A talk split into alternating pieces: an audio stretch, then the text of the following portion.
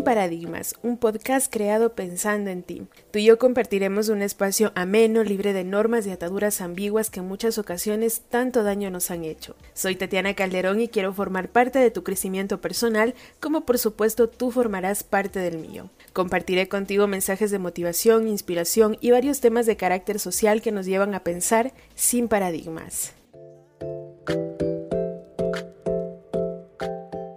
Hola, hola amigos, ¿cómo están? Muy buena vida. Oigan, es un gusto para mí estar una semana más con todos ustedes presentándoles un nuevo episodio de Sin Paradigmas. Soy Tatiana Calderón, así que bienvenidos a este segundo episodio de la segunda temporada de este podcast. Espero que puedas disfrutar este tema tanto como yo he disfrutado poder recabar la información que te tengo preparada para el día de hoy. Y en esta ocasión conversaremos un poco de la importancia de aplicar la responsabilidad responsabilidad afectiva, un término relativamente nuevo que cada día cobra más fuerza para hacernos comprender la importancia de responsabilizarnos de las consecuencias que nuestras acciones pueden generar en los demás.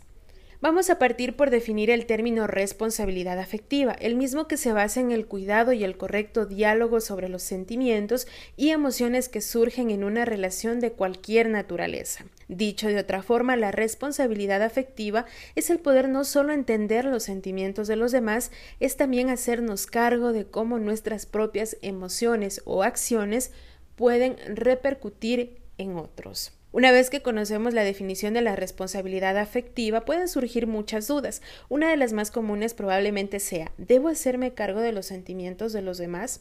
¿Es realmente mi responsabilidad? Y esto no tiene por qué ser siempre así. La responsabilidad afectiva es cuidar del otro todo lo que sea posible, cuando hemos creado un vínculo afectivo, claro está. No con el objetivo de evitar siempre un sufrimiento, sino de evitar un sufrimiento innecesario. Esto quiere decir que cuando creamos vínculos con los demás, ya sea sentimental, de amistad o incluso laboral, debemos ser respetuosos y empáticos con estas personas, siendo conscientes de que una mala actitud de nuestra parte o una mala comunicación puede ocasionar sufrimiento en los demás, en las personas con las que de una u otra forma estamos ligados. Cuando comprendemos este significado nos llegamos a preguntar ¿cómo puedo ser una persona afectivamente responsable? Pues bien, quiero presentarte algunas recomendaciones que podemos aplicarlas de manera progresiva. Es importante recordar que todo exige un proceso y que el proceso que cada persona tiene para lograr cambios positivos es individual. Así que no nos presionemos más de lo que sea necesario. Es importante siempre recordar que necesitamos atravesar por un tiempo de incluso eh, conexión con nosotros mismos para poder ir implementando esos cambios que nos darán las respuestas o los resultados que tanto anhelamos. Y bueno, uno de los primeros puntos o recomendaciones es la comunicación. Una de las bases fundamentales en cualquier tipo de relación sin duda es la comunicación. Poder expresar mis sentimientos y emociones hacia las otras personas de manera directa y apropiada facilitará las relaciones. 2. Empatía.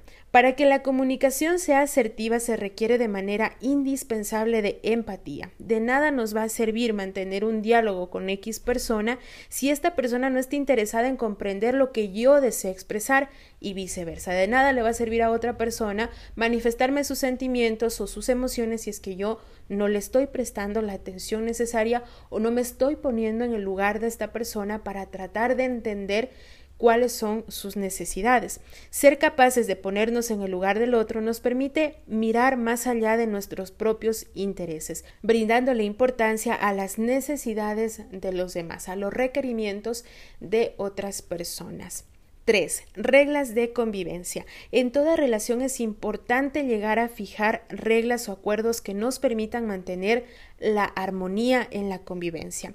Una vez que logramos mantener una correcta comunicación, que he sido capaz de expresar mis gustos, preferencias, disgustos o molestias y que la otra persona hizo lo propio, es momento de establecer esas reglas que constantemente me recordarán lo que puede lastimar o incomodar a la persona que comparte un pequeño espacio de su vida conmigo.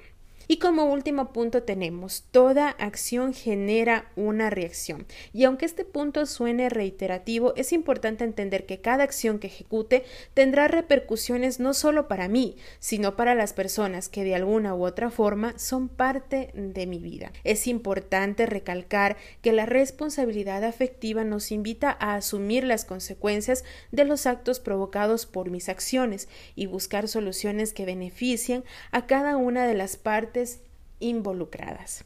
Estas son algunas de las recomendaciones que hoy te puedo brindar para que juntos trabajemos en ser personas responsables de los vínculos que vamos creando a lo largo de nuestra vida. No me quisiera despedir de este podcast sin antes de recordarte que todas las relaciones afectivas requieren un trabajo constante. Mantener una relación no tiene que ser una carga, pero tampoco podemos desentendernos de la misma.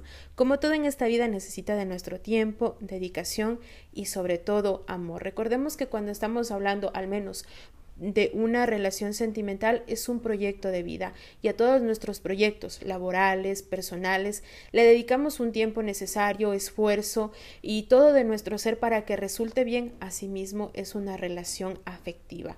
Estamos hablando quizá en este momento de un punto en específico que es una relación sentimental, pero toda relación que vamos construyendo con el paso del tiempo necesita de nuestra dedicación y también de que pongamos de nuestra parte para que la misma funcione. Esto es todo por hoy. Gracias por escuchar este podcast, por darte el tiempo necesario para poder conocer un poco más acerca de los temas que yo puedo brindarte, de algunas recomendaciones también que como les digo podemos ir poniendo en práctica para ser esas personas de bien que tanto buscamos. Si Dios así lo permite, nos estaremos escuchando en una próxima oportunidad.